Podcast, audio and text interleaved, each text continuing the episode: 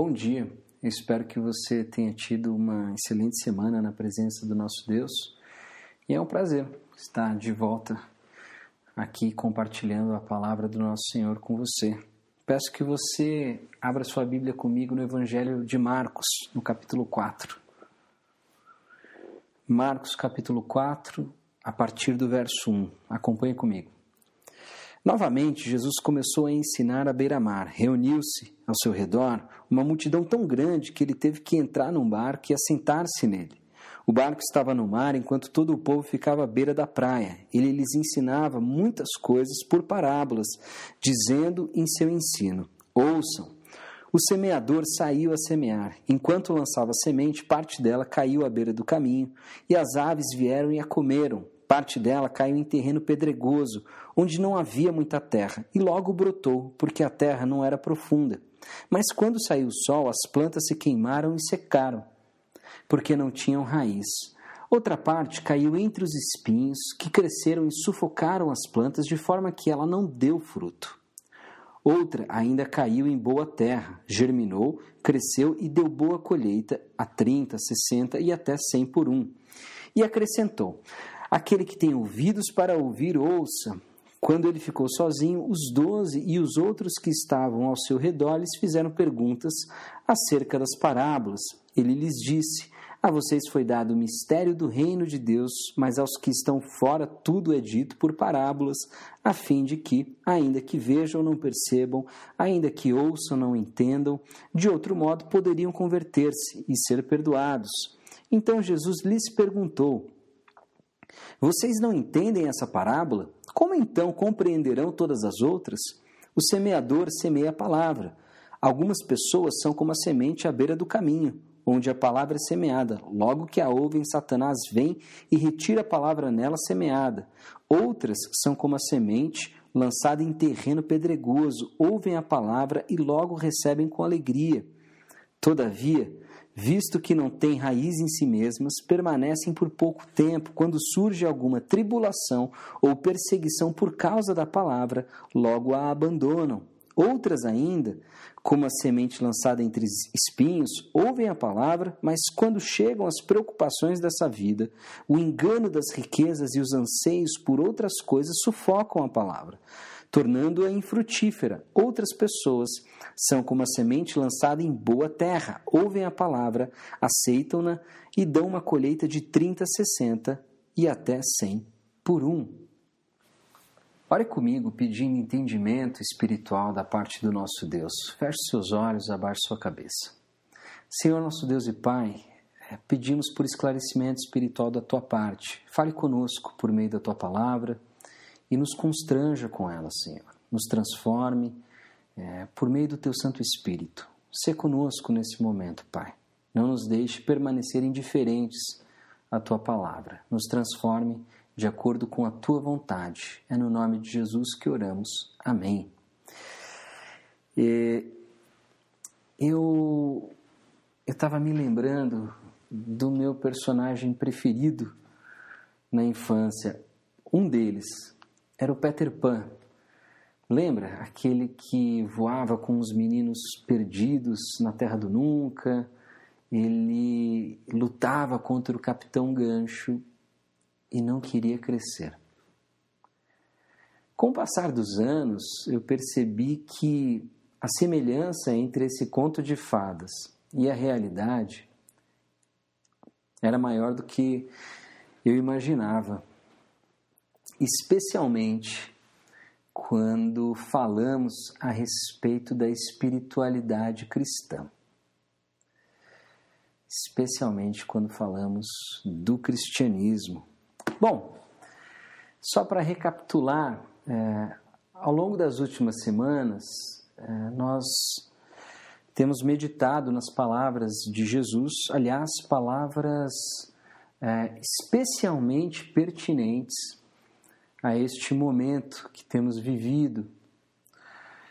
E entre elas, é, sem dúvida, tem uma ideia que se destaca, é, muitas vezes explícita no texto, às vezes não, às vezes está lá, mas de forma mais sutil. Que ideia é essa? é a ideia da distração. Não é permitido ao discípulo de Jesus viver distraído. É, o que eu quero dizer com isso? Não é permitido ao discípulo de Jesus ter a sua atenção dividida. Ele não pode é, caminhar em direção ao Mestre, ele não pode seguir o Mestre, ele não pode imitar o Mestre, sem que a sua atenção esteja totalmente dirigida a Ele. Se, é, se esse não for o caso, fatalmente o discípulo vai se desviar, fatalmente o discípulo vai se perder e, e não, não será possível concluir a sua jornada com Jesus. E se existe algo presente na nossa caminhada, é, em nossas vidas, são distrações. Ainda orbitando neste tema, eu queria meditar nessa parábola que nós acabamos de ler. Eu vou pedir a licença a você, eu não vou é, lidar com algumas partes do texto, especialmente é, as partes que onde Jesus está explicando o porquê ele ensina por parábolas, quando ele faz essa citação aqui a Isaías no verso 12. Eu vou hoje me concentrar apenas na parábola. Aliás, é, parábola extremamente importante, de grande serventia para a vida da igreja. Ela nos fornece um, um critério bem razoável para que possamos fazer uma autoavaliação ou um autoexame da nossa espiritualidade. Então eu, eu queria voltar à, à parábola e especialmente à interpretação que Jesus de pronto já oferece aos discípulos, que, aliás, é, ela é bem simples, né? É uma, é uma interpretação uh, sem, sem grandes uh, mistérios. Aliás, faz muito sentido para a gente. E, e eu confesso que eu consigo, dentro aí da minha pouca experiência, mas acredito que de certa forma intensa, eu consigo visualizar é, essas imagens, eu consigo visualizar é, essas, esses exemplos que Jesus dá. Bom, é, indo direto ao ponto. A interpretação que Jesus dá a essa parábola é muito simples. É, existem três tipos de pessoa que passam pela igreja. Aí, talvez agora você estranhe, você falou, poxa, mas Jesus não acabou de falar de quatro solos? Sim. Mas vamos levar em consideração que o primeiro solo, que é aquele que cai a, a semente cai à beira da estrada e, e os pássaros vêm e já e, e, e, comem a semente e tudo mais, que ele é, compara os pássaros, na verdade, compara Satanás aos pássaros e tudo mais, não são pessoas que realmente passam pela igreja, né? São pessoas que é, a oportunidade de, de receber e compreender a palavra de Deus, o Evangelho, é, lhes, são, lhes são roubadas, lhes são, é, lhes são tiradas. Essas pessoas não têm essa oportunidade. Então, vou me concentrar nos outros três tipos de pessoa que Jesus elenca aqui. Então, é, vamos começar pelo, pelo primeiro tipo. Ele diz assim no verso 16: Outras, como a semente lançada em terreno pedregoso, ouvem a palavra e logo a recebem com alegria. Então, é, vamos trazer para a nossa, para nossa imaginação essa imagem que Jesus está colocando diante de nós, de um semeador, de um agricultor que está caminhando pelo campo, distribuindo as suas sementes. É, existem aí, e a gente sabe por conta do contexto, o, o solo palestino ele é muito comum que houvesse é, um, uma camada de, de, de, areia, uma camada de terra, mas logo embaixo existisse calcário, enfim. É, depois da estação das chuvas, quando viesse o sol, mesmo que a semente tivesse caído ali, mesmo que ela tivesse germinado, ela não teria criado raízes e por isso, é, com o sol forte e sem a, a, a possibilidade de extrair água do solo, ela morreria. Bom, Jesus está elencando esse solo e ele está comparando este solo a um determinado tipo de pessoa. Quem são essas pessoas? Olha aqui, ele diz que é, essas pessoas que são como a semente lançada em terreno pedregoso ouvem a palavra e logo a recebem com alegria. Então, diferente do primeiro caso, essas pessoas recebem a palavra, elas acolhem com alegria, com entusiasmo o evangelho. Porém, olha o que ele diz. Todavia, visto que não têm raiz em si mesmas, permanecem por pouco tempo. Quando surge alguma tribulação ou perseguição por causa da palavra, logo a abandonam. Então, algo que define esse tipo de pessoa é que elas não permanecem por muito tempo, ao contrário, elas permanecem por pouco, porque não têm raiz. E quando enfrentam dificuldades, quando enfrentam provações, quando enfrentam é, desafios que a própria fé cristã traz consigo, essas pessoas desistem, abandonam a palavra que receberam. Muito comum para pessoas é, como eu talvez você que cresceram numa comunidade é, cristã, é, terem testemunhado ah, situações como essa, pessoas que é, chegam com muito entusiasmo, pessoas que chegam é, querendo ajudar, é, querendo participar, é, alegres. Você de fato vê que elas estão, elas estão vibrando com tudo aquilo. Porém, à medida em que o tempo vai passando e e a caminhada com Cristo vai trazendo consigo é, os, os obstáculos que são naturais a ela, essa pessoa vai desanimando ao ponto de desistir. É, normalmente são pessoas que têm uma visão egoísta, uma visão é, egocêntrica, até mesmo infantil, pessoas que é, esperam de Deus alguma coisa ou da igreja, acham que merecem alguma coisa, se frustram porque não foram recebidas, porque não foram valorizadas, é, ou porque simplesmente não conseguiram resolver é, algum problema que é próprio da comunhão, não conseguiram perdoar, não conseguiram se reconciliar. Enfim, essas pessoas saem, é, deixam a, a igreja para trás e, enfim, é, pessoas que naturalmente vão se tornando ressentidas, amarguradas, até é, normalmente é, com uma certa crítica pesada à igreja, né?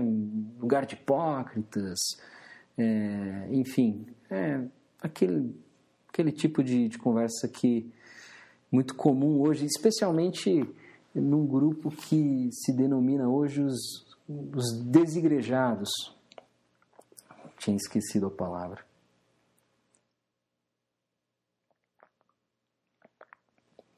Para usar uma expressão é, própria de Jesus, são pessoas que não, não toparam o convite dele para valer.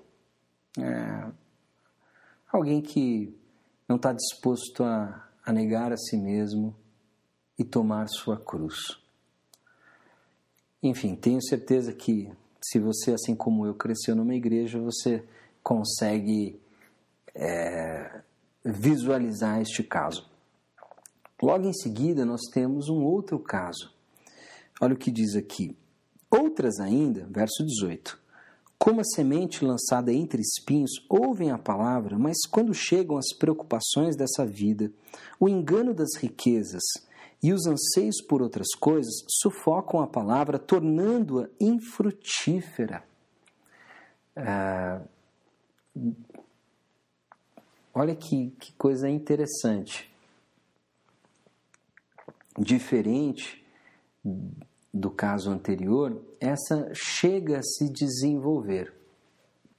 Porém, ela, como foi lançada num solo onde tem espinhos, ah, alguns comentaristas sugerem ervas daninhas, elas, ainda que se desenvolvam, ainda que é, consigam extrair do solo o, o, os nutrientes necessários, elas são sufocadas é, por, as, por esses espinhos.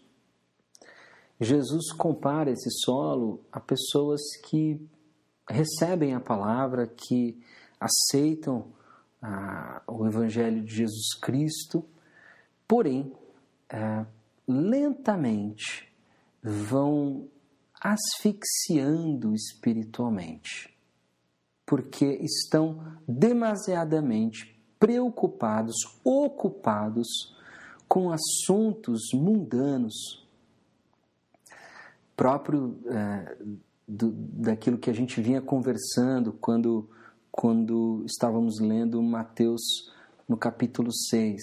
Pessoas que não elegeram o reino de Deus e a sua justiça como prioridade na vida. Pessoas que vivem é, ansiosas e, e, e têm é, nas riquezas o, o lugar onde depositam sua confiança e até mesmo sua esperança. É interessante a palavra que Jesus usa aqui, o engano das riquezas.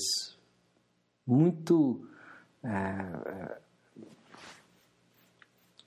tá é, muita harmonia, isso está é, tá, tá bem relacionado com o que nós estávamos estudando anteriormente. Essas pessoas, elas, elas são mais difíceis de identificar, porque elas aceitam o Evangelho, elas permanecem, aliás, elas chegam a se desenvolver, porém elas.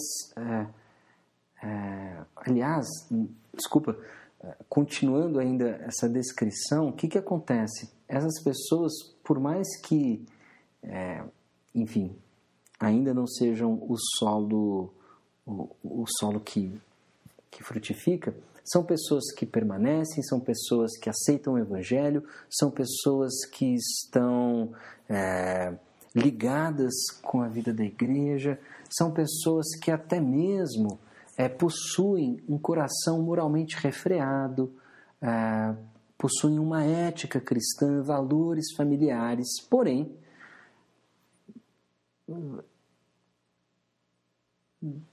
com o passar do tempo, com a medida em que, é, enfim, vão se desenvolvendo na, na sua caminhada, estão dispersos estão dividindo sua atenção e lá na frente descobrem que na verdade já morreram espiritualmente, já, já foram asfixiados.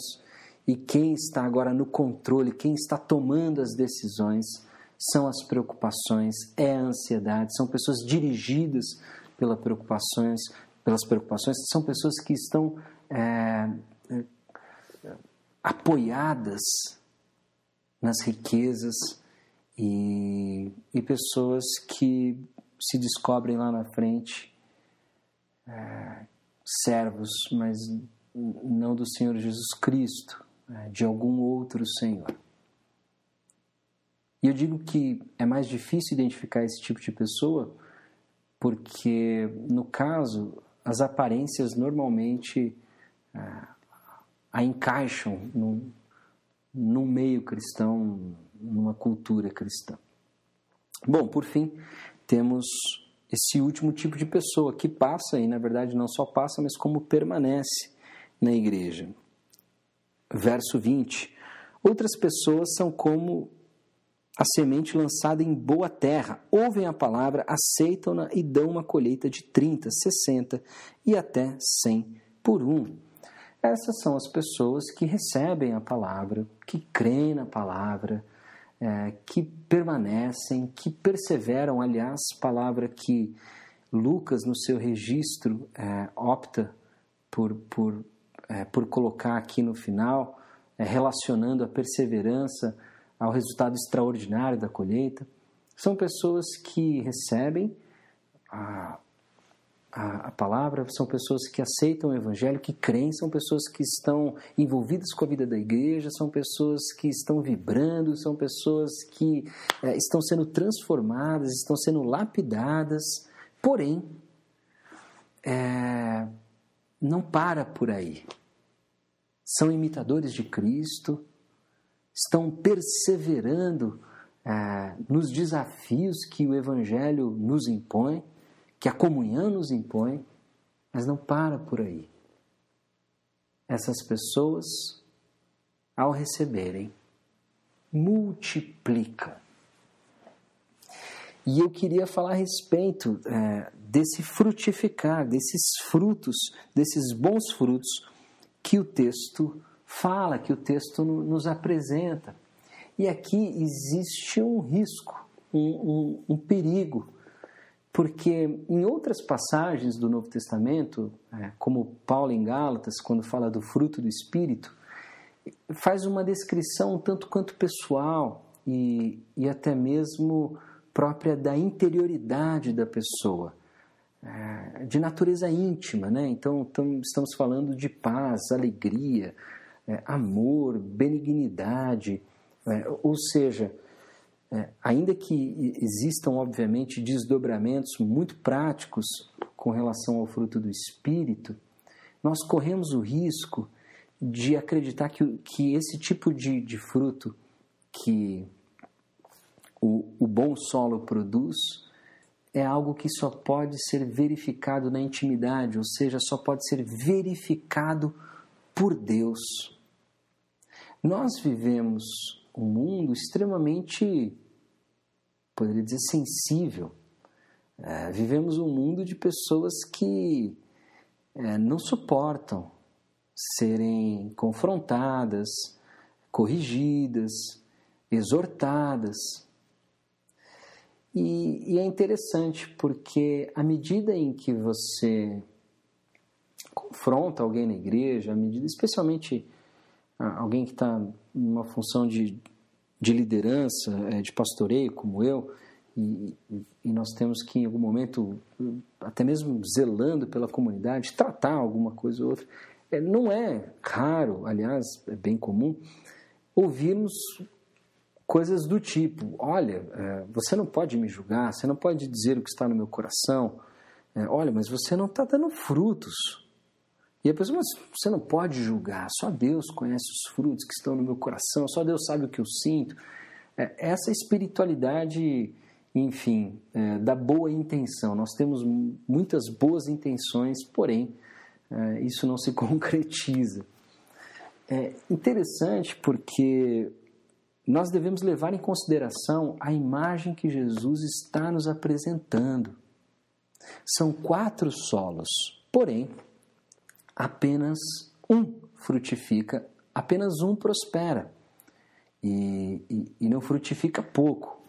Ou seja, é, essa, essa imagem que Jesus traz, essa parábola, de certa forma, expõe para nós a perseverança do semeador, que passa pelo primeiro solo, não consegue, pelo segundo também não é bem sucedido, pelo terceiro também não é. Porém, no quarto, no último solo, eis que, é, eis que dá certo, eis que, que funciona, eis que prospera é, esse plantio.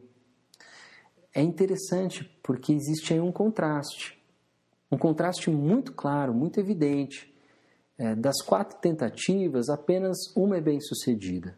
Porém, essa uma frutifica de maneira excepcional, é, de maneira extraordinária.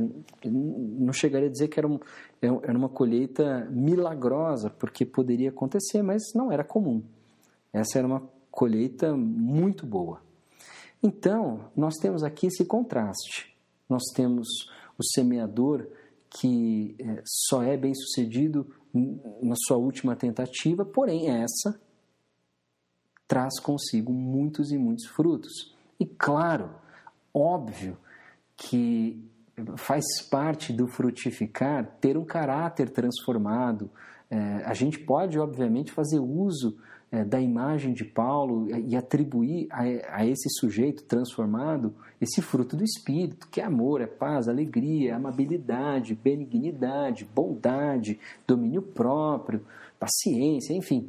É, nós podemos atribuir isso tudo, como podemos atribuir que a ele é, um, um caráter humilde, é, ao, ao, alguém que se declara é, pobre espiritualmente, né? como a gente já leu no Sermão da Montanha, alguém que obedece os mandamentos, alguém que se submete a, a, ao senhorio de Cristo. Claro, isso está evidente, está subentendido. A gente não poderia falar de um, de um caso bem sucedido é, de, é, de recebimento, de acolhimento do Evangelho, sem falar da transformação do caráter e, e, e por aí vai. Porém, nós não podemos deixar de lado um aspecto muito evidente aqui na imagem que Jesus traz e tem a ver com multiplicação. Olha os números, olha o contraste. Um semeador, quatro solos, apenas em um ele é bem sucedido, porém nesse, em que ele é bem sucedido, nesse a colheita é extraordinária. Apesar de não ser todo solo capaz de, é, de receber bem essa semente, aquele que recebe frutifica de maneira excepcional.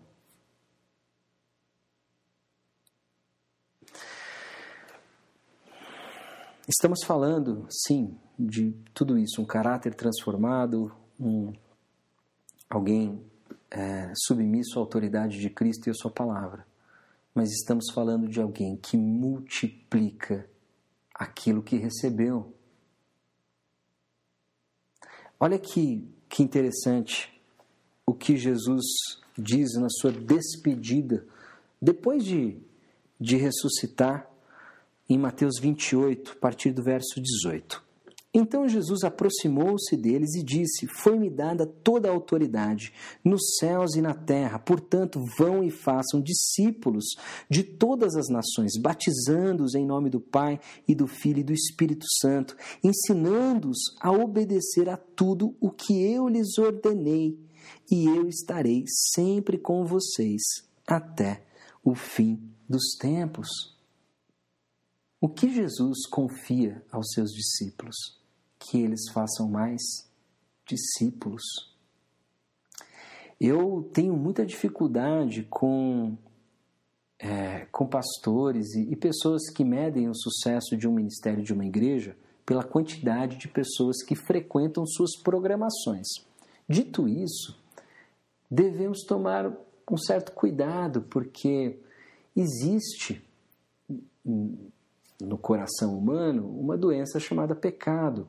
E o ser humano sempre quer distorcer, o ser humano sempre quer, ainda que inconscientemente, perverter aquilo que é, é puro, aquilo que é bom, aquilo que é virtuoso, inclusive a igreja.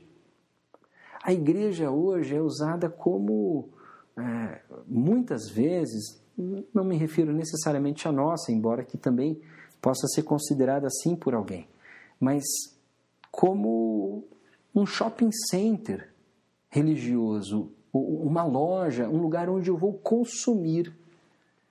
E, aliás, muito próprio da, daquelas pessoas que eu mencionava há pouco, pessoas com, com uma visão é, egocêntrica, infantil, pessoas que vão para a igreja para receber é, ou para terem suas, suas expectativas é, de alguma forma contempladas isso é muito comum nos dias de hoje, é, é, o consumismo gospel. Então as pessoas se aproximam da igreja e fazem dela um lugar onde eu vou, onde eu vou consumir. E quando eu não gosto, eu vou e procuro outra. É, assim como tem pessoas que, é, as pessoas mais moralistas, que vão na igreja não para consumir um determinado produto, mas elas vão na igreja para ouvir é, do pastor, do pregador, que elas são boas pessoas, que elas são pessoas do bem, que elas estão fazendo a coisa certa. E saem de lá se sentindo superiores a quem está do lado de fora. A igreja não é não pode ser um clube fechado de pessoas que têm afinidade, que têm é, os mesmos interesses. Não pode ser. Do contrário, isso não é uma igreja. A igreja é definida por essa movimentação de discípulos fazendo discípulos. E o que é fazer discípulos? É estabelecer um vínculo, é estabelecer uma relação na qual você vai ensinar a pessoa por meio da sua vida, por meio da sua entrega, por meio do seu amor, por meio da sua compaixão, a obedecer a tudo aquilo que Jesus ensinou. É, é, é comum a gente ver pessoas se cobrando, né? Umas às outras nas, nas igrejas, né? Ó, oh, você não tem vindo, hein? Ó, oh, por que você não veio? Tá sumido. Eu mesmo às vezes dou umas dessas, mas é importante. Quando eu faço, tá valendo. Brincadeira. Mas é isso mesmo. É, é isso aí. Às vezes é, é positivo. Só que essa exortação, essa cobrança, ela precisa ser acompanhada de um vínculo. Não basta você chegar e colocar o dedo na cara dos outros e cobrá-los da, da sua frequência, da sua assiduidade, sem estabelecer com eles um vínculo, uma relação. Porque o discipulado depende disso. Olha o que Jesus falou lá em João 13. Ele diz o seguinte: Olha, se vocês é, se amarem como eu vos amei, todos saberão que vocês são os meus discípulos.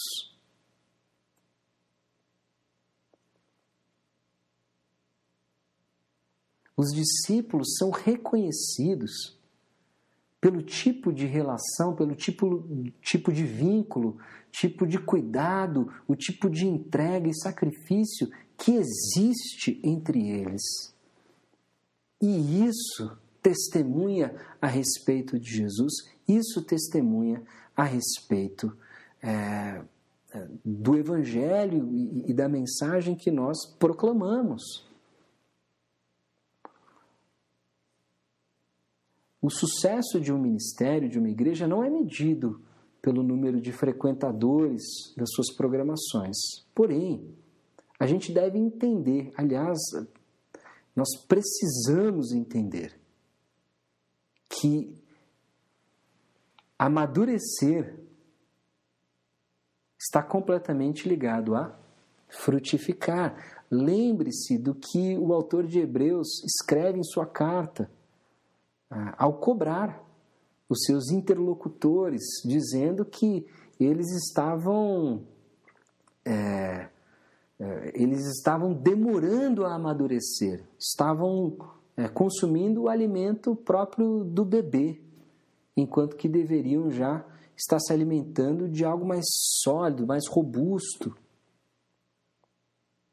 Eles deveriam estar ensinando, porém ainda estavam precisando aprender é, os aspectos mais básicos da nossa fé. Eu tenho medo que o cristianismo ocidental, ele, o cristianismo da nossa realidade, até mesmo por conta do pouco desafio que nós temos, né? afinal de contas, diferente dos, dos primeiros ouvintes, dos primeiros leitores deste evangelho, nós não somos perseguidos, nós não somos ainda é, é, não somos proibidos de, de professar a nossa fé, as nossas vidas não estão em risco nesse sentido. Porém, é, me preocupa porque eu vejo que por causa disso o nosso cristianismo ele é, ele é muito água com açúcar, ele é muito diluído. E, e nós muitas vezes fazemos hora extra no, no maternal, na pré-escola é, do discipulado. Para Jesus, a maturidade cristã está diretamente relacionada com o frutificar e o multiplicar. E eu me pergunto, estamos fazendo isso? Somos uma comunidade de pessoas que estão multiplicando Somos uma comunidade de pessoas que estamos é, frutificando, não apenas num caráter é, individual, mas isso está escoando, isso está alcançando. Nós estamos, como comunidade, recebendo, acolhendo, alcançando pessoas, batizando pessoas e ensinando essas pessoas a obedecerem a tudo o que Jesus ensinou.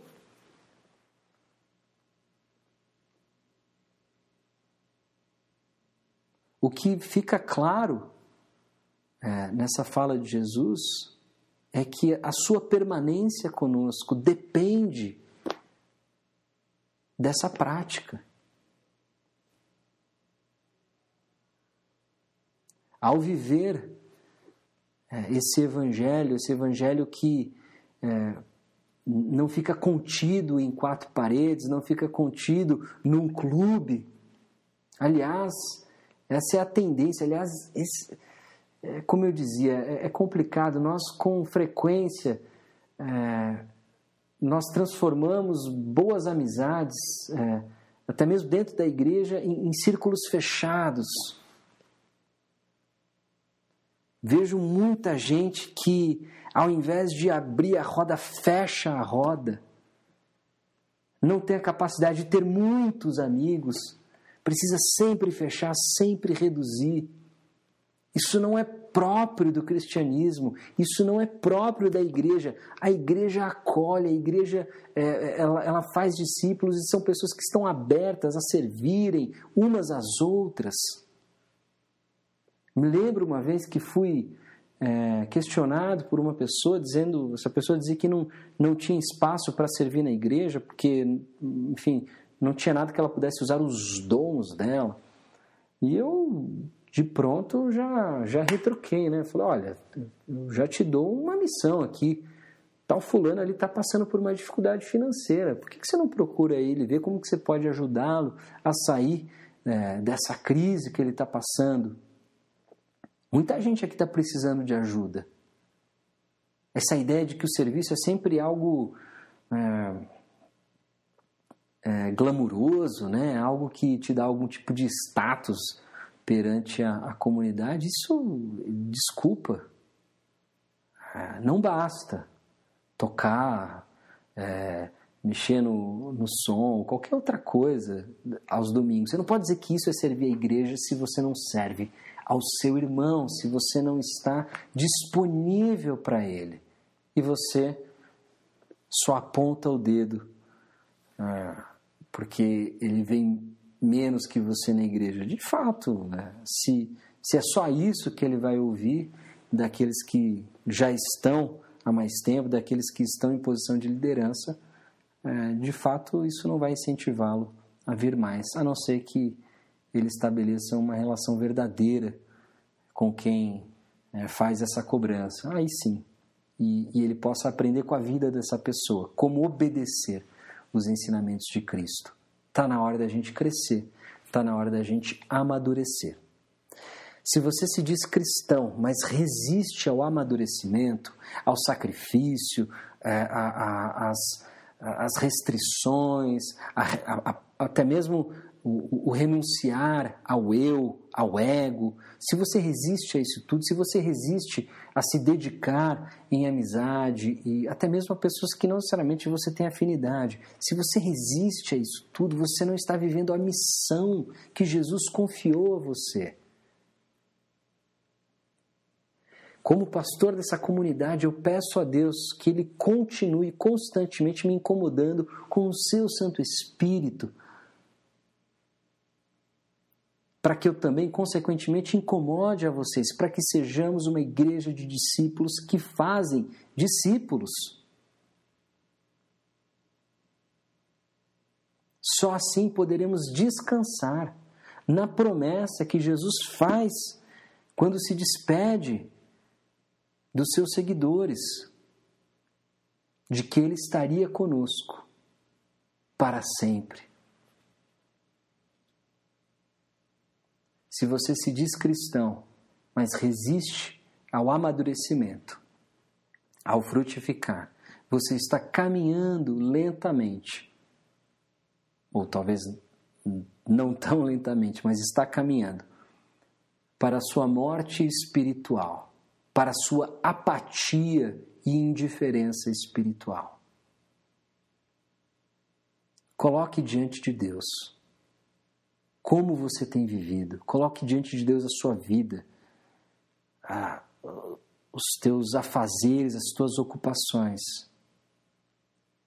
E considere que talvez você possa ser um desses dois solos, ou aquele que é, permanece enquanto, enquanto é, é, conveniente, mas assim que as provações é, se, se apresentarem, vai cair fora, ou aquele que se sente muito superior espiritualmente, aquele que tem o comportamento, tem tudo, mas no final das contas o coração está apoiado mesmo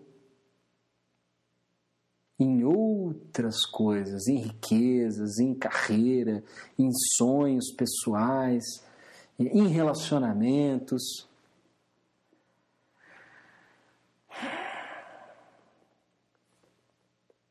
Jesus não dá opção. Ou você persevera,